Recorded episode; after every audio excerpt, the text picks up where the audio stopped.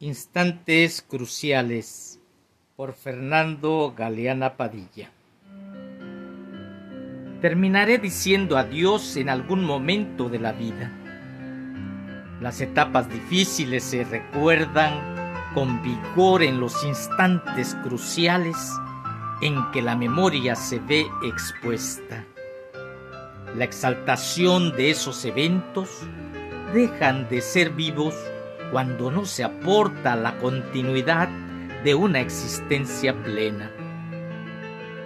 Ya dejar de compartir las anécdotas mejores con algún grupo denota cansancio de una rutina narrativa que va quedándose en la agonía y el fastidio de la repetición por captar atenciones. Para no tomarnos tan en serio, es pensar qué hay más allá de eso que ha marcado el territorio que se defiende para formar parte algo antes de llegar a un horizonte que se cree pertenecer.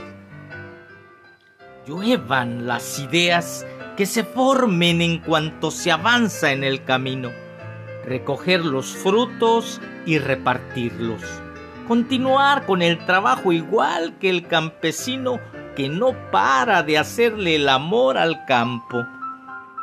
Desde ahí se ve y se oye fácil. Es la formación convencional la que nos interroga. No queremos ser ejemplos ni héroes, tampoco villanos.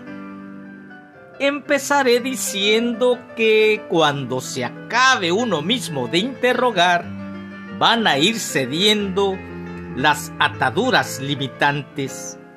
¿Qué es la historia?